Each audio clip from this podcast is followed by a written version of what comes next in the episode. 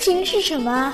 亲情就是就是每次旅行回来，还有一桌妈妈做的清粥小菜。嗯，我觉得亲情是一家人每天可以坐在一起吃像晚餐。暴风雨夜晚家里亮着的那盏灯，我爸我妈总抱怨我长不大，但是就是不让我出门闯荡。亲情就是全家人在一起，亲情不断电，亲情不断电，亲情就是不断电。亲情不断电。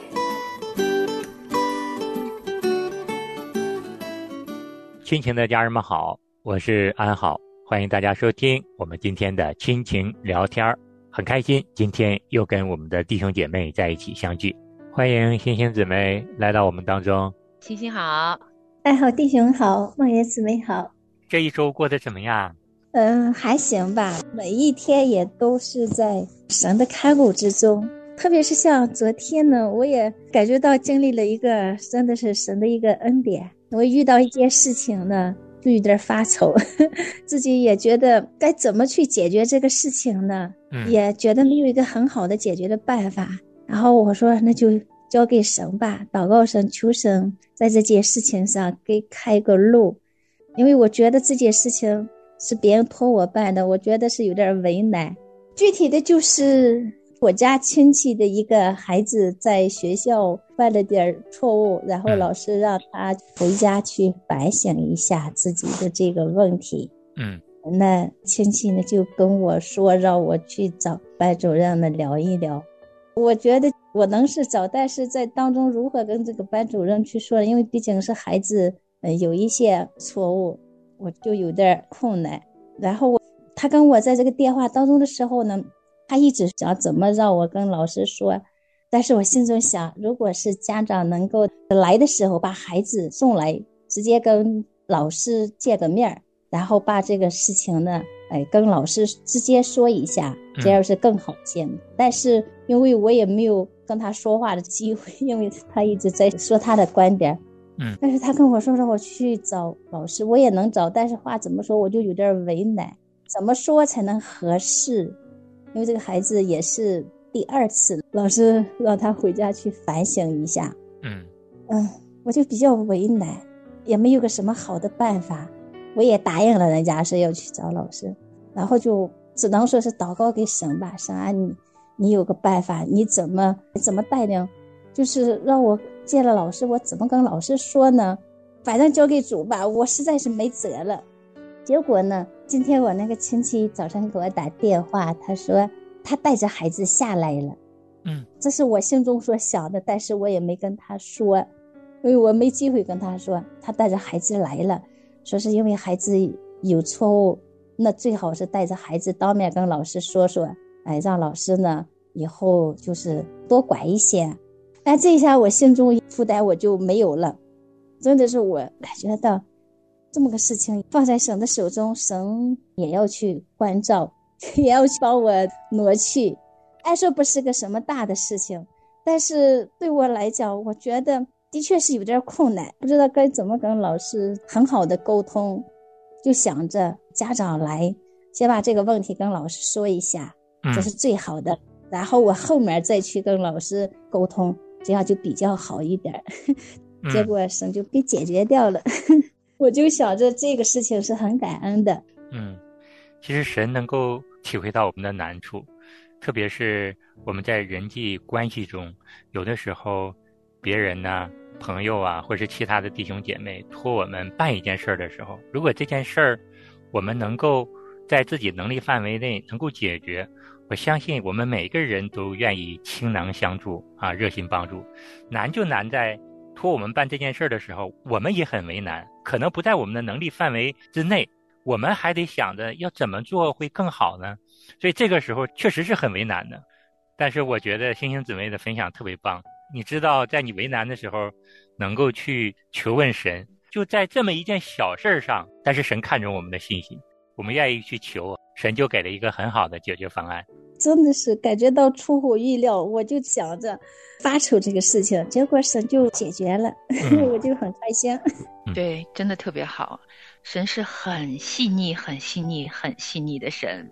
我昨天，嗯、因为我家老大他暑期要开始工作了啊，今天我们录音的时候是他的第一天，然后他去工作的时候呢是需要带午餐的，我就想说他肯定嗯、不是很适应，不会外出，带午餐要简餐，所以就是简单的三明治，但是呢，他最近有点咳嗽，我就希望他补点维他命，所以我就需要去买那种。平常都舍不得买的那种啊，小瓶包装的，因为方便他携带的那种，就是全果汁的饮料，嗯就纯果汁的饮料。就平常这种我们不会去买的，因为在家里就有时间吃水果啊什么的，因为很贵。然后我就想说，哎呀，那他就暑假工作也身体健康很重要，贵就贵吧，嗯就去买了，就刻意为那一个牌子去买的，因为只有那一种牌子才有那种小包装的那种纯果汁的饮料。结果我们去的时候啊，我从来没有见过那个饮料。诶，去的当天，他就每十二瓶就会减掉四块钱。对我来讲，我们要买三箱，等于就是买了三箱送了一箱一样。然后我就看着那个，我就特别感恩，确实是小的事情，我也没有特别的祷告，但是心里有一点点舍不得去买的时候，是真的有一点觉得，哎呀，有点贵。然后我看到他那天在减价的时候，就是那一天周末减价，然后我就跟刚才星星姊妹感受差不多，我就觉得神怎么这么好啊！我一边那边付钱的时候，我心里头就真的想要赞美他，就是会觉得他说的“你不要为明日忧愁”是这么真实，然后我就高高兴兴带着那饮料回来了。就是生活中这些小事儿啊，只要用心的去体会神的这种护理，其实处处神对我们的爱都是可见的。我们的神不是在我们头脑层面、知识层面的神，他与我们的生活是息息相关的。神知道我们的缺乏，神一定会在最合适的时候，以我们最需要的那种方式来给我们。的确是这样的，真的是。当我们交托的时候，一个是我们不那么忧愁了，也不那么烦扰了，信靠他，交托他，他就是我们的神，就是我们的主。有的时候，我们如果有这样的一个感恩的心态啊，去看神的护理和作为的话，其实我们能够感受到他爱我们比我们想象的更深。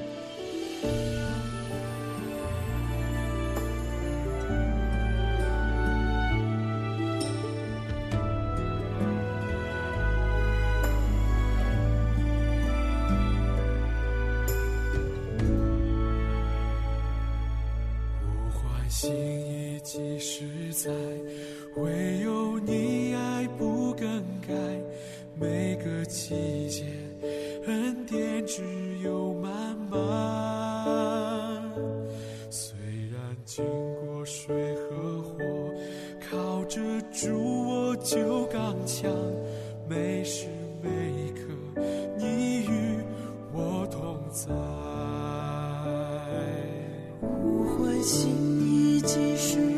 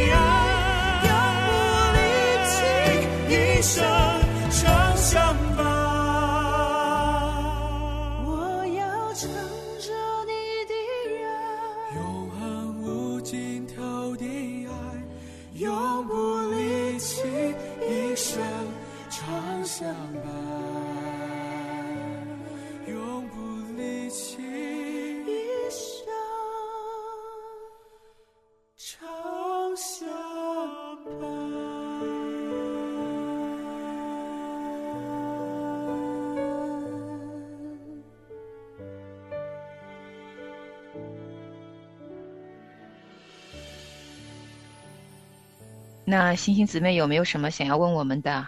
就是在这个日常的生活当中，跟孩子们的互动方面，特别是孩子们大了，具体的相处的模式，我在这方面感觉到自己做的不好。那你觉得现在跟年龄稍微大一点的子女聊天的时候，最大的障碍是什么呢？就是你最想改变的是什么呢？或者你觉着让你挺纠结的是什么呢？其实我想跟他们就是那一种的敞开心扉的来交谈，但是有时候呢会发生一个什么问题？就是跟他们说的时候，就是聊着聊着，就自己不知不觉的就有一种教导的口气了，弄着弄着就变成一种教导了。本来一开头还是好的，但是到后面聊着聊着，就自己就变成一个教导者了。嗯，这样的话，孩子们就不大愿意听了。你就跟他马上感觉到那个隔阂就有了。嗯，对，那是一定的。他们长大了嘛。如果我们很幸运，我们可以做他们的朋友；如果我们不那么幸运，我们就基本上只能是熟悉的陌生人。那建立朋友需要共同语言，这个是一定需要的。所以对我来讲，随着孩子长大，我跟你有一样的心理的这个渴望，也是希望能跟他们聊得深一点。呃，他们想的我能知道。啊！但是我也发现力不从心，就是有很多学的知识哈，在我的脑海里。但是当你遇见这个真人的时候，他是个很独特的个体。我学的知识也都不能够一股脑儿都倾倒在这一个孩子身上，我必须要把我头脑的知识都放下以后呢，用我的眼睛去观察他。这个过程其实挺不容易的。我就单单咱们从做妈妈的视角。都很容易成为教导者，嗯，而且如果是孩子年长，我们会下意识认为他就应该懂得更多，嗯啊，对，所以对，所以我们会用很多，呃，认为他完全可以做到又没做到的一些观念和怎么讲呢？价值体系来先判断了孩子们，所以呢，我们就很难。跟他们成为朋友，要知道他们的同龄人就好朋友，或者是，呃，我们说一个正常情况下哈，嗯，他们的朋友是平级的，不会拿更高的一个价值体系来强压对方，所以我们通常都可能会容易造成这样的一个潜在障碍，就是我们还没开口，我们的意识里边已经其实在判断我们的孩子好和坏了，啊，这个其实是我自己觉得是我最难的。举个例子，我家的老大，哎，刚刚其实也是说他要呃暑期工作的事情哈。他在找暑期工作的时候，在找之前，我给了他无数的建议。然后呢，就在昨天晚上，他要准备今天早上去工作，然后他的着装什么头型，我已经在提前十天就开始跟他唠叨了。嗯。后来他就把房门一关，跟我讲：“妈妈，你可不可以放心，我可以搞定这些事情的。”嗯。然后我今天早上我就发现，你知道他跟他朋友之间是怎么相处的吗？早上穿好了衣服，着装好了，就给自己照了一个照片，写下来今天第一日去上班，清早的模样，这是好朋友。所以你看到我跟他的区别了吗？我会追着他判断他的着装，但是他跟他的朋友就是分享。那我想这是个细节，但也让我想到了，其实很多时候可能孩子长大。首先，我要努力的放弃我脑海中这么多标准，然后呢，我可能要真的先成为那一个可以欣赏他的人，试图用他好朋友的视角来看看，跟他同欢喜，因为他今天第一次去，生命中第一次正式的这种暑期工作，他应该是很高兴的，啊，所以我其实没有完全跟他共情，我替他紧张了，所以就变成了很多的时候我没有办法跟他。长谈，就是因为他也不想跟我多说，他长大了嘛，他需要很多的鼓励，很多的赞赏和陪伴。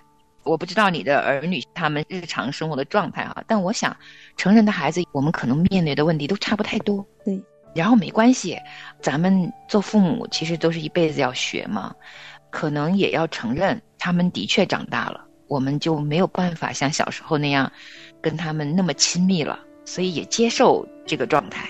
我们先接受自己的状态，就慢慢慢慢在调整。你已经是个很好的妈妈了，因为 我采访了你的女儿，她是个好可爱的女儿啊，我就能够推断出来，你家已经是很有爱的家庭了。至少你的女儿，我觉得是非常可爱、非常热忱的一个好女孩。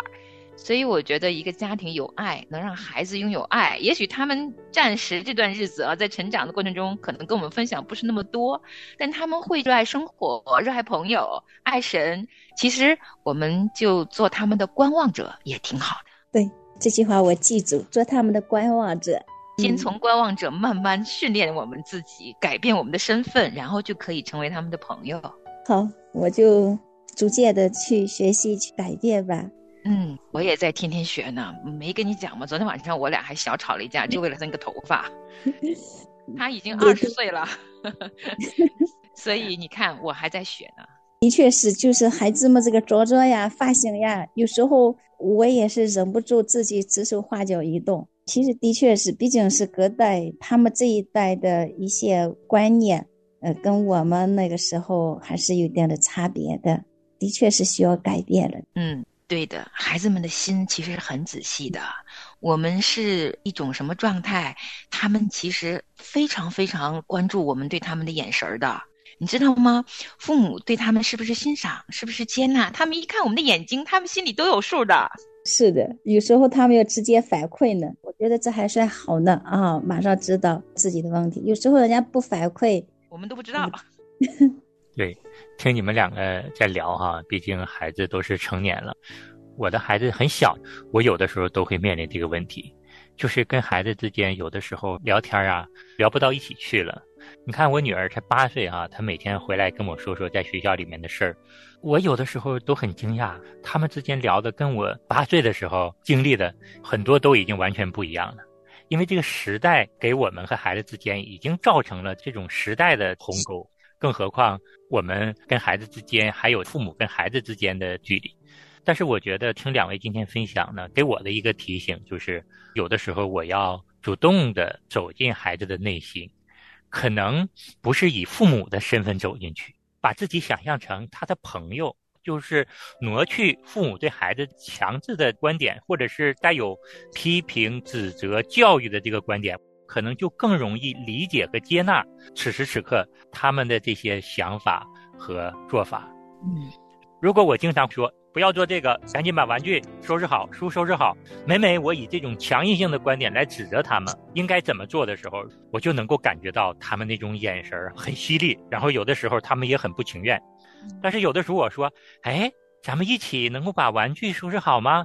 你能不能帮帮我呀？我们收拾完了，咱们一起出去玩啊。我以这种共情，或者是以他们成为伙伴的方式建议他们这么做的时候，他们很快的就跟我一起把这些事情都做好了。哎，你这样说时，我想到了哈，以前很早先做节目的时候分享过。不过今天呢，刚好星星姊妹也跟我，我们两个都面对着这个成人孩子的这个问题哈，又让我想到了，刚才听安好分享的时候，我记得有一段时间啊，在资料当中。给了我一个新的做母亲的视角是什么呢？我们都知道，我们的小孩子是上帝给我们的礼物。嗯，其实我们是那个帮忙上帝看管他们的人，养育他们的人，所有全部归我们。这个道理呢，我是懂的。嗯，我也知道，小孩子长大有一天满了十八岁，作为一个成人独立个体呢，他就应该是一个独立的成人了，跟我应该是两个人了。但是呢。真的等到孩子长大那一天的时候啊，其实我的观念是改不过来的。加上呢，我没有提前学习做妈妈。等我意识到这些问题的时候，他们已经长大了。然后我发现，在他成长的过往的十八年当中，我有太多的遗憾了，可是没有时间补了，怎么办呢？有一天啊，就是神给我也是一个提醒，也是一个安慰，也是一个教导。他就让我看到，其实在我心中。我没有跟这个孩子剥离好，就是当他十八岁，其实不管我在他过往的十八年当中做的好的和不好的，都已经画句号了。在他成人的时候，其实我跟他就应该是两个独立的个体了。我到现在还在学习这个功课，就是我发现怎么讲呢？举个例子吧，就是如果我家的孩子是一个寄宿的孩子，他也是二十岁，他不是我生的，而是寄宿在我家哈。我也会好好照顾他，也会跟他呃像一个好朋友聊天。就比如说他是我亲戚的孩子吧，寄宿在我家庭当中，我那个感受啊就不一样的。对，就包括今天早上，如果他是我亲戚的孩子住在我家中，我可能就会哇，好棒啊！你今天第一天去上班，给他很多的鼓励，是抱抱他，让他走了。结果今天什么都没跟老大讲，因为我满脑子都是忧伤和忧愁。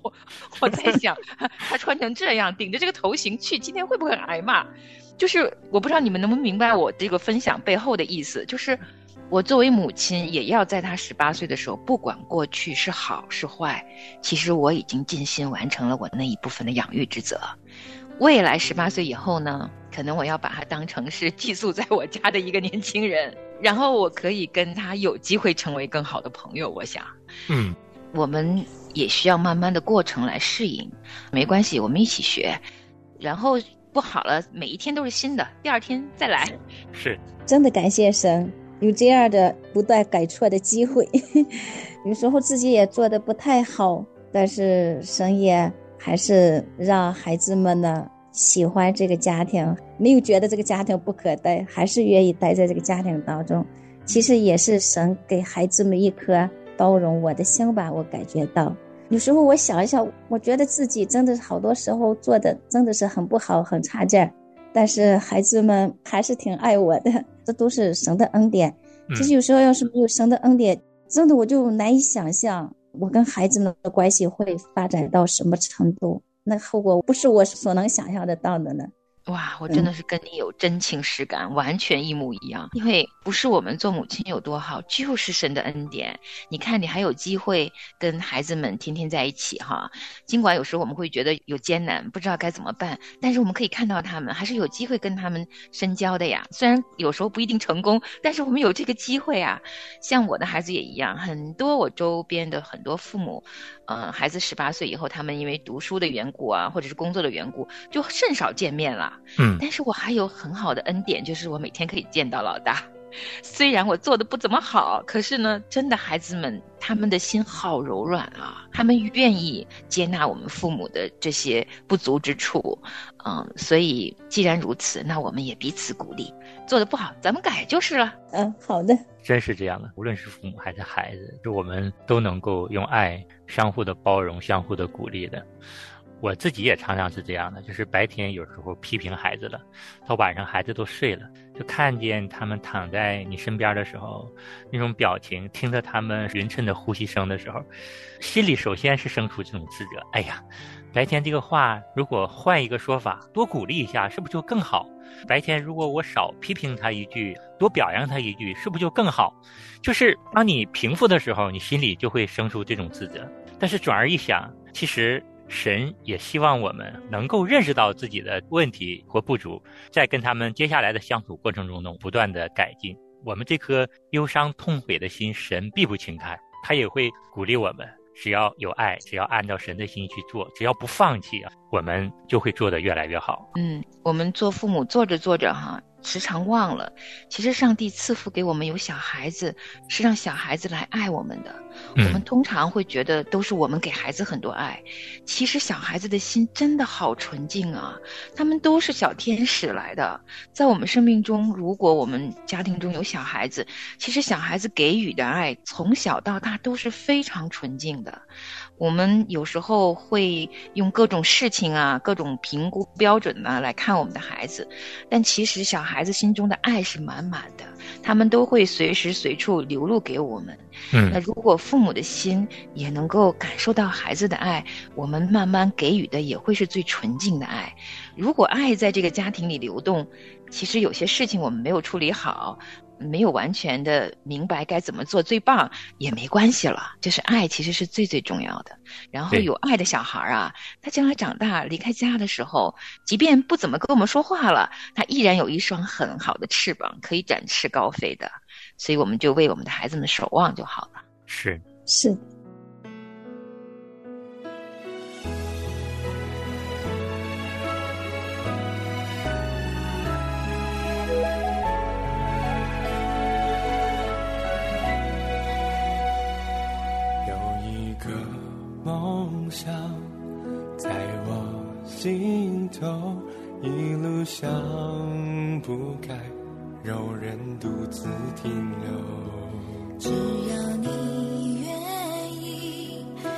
小小亮光能在黑暗里照亮，为所爱的发出声音，唱一首歌让世界倾听，手握着手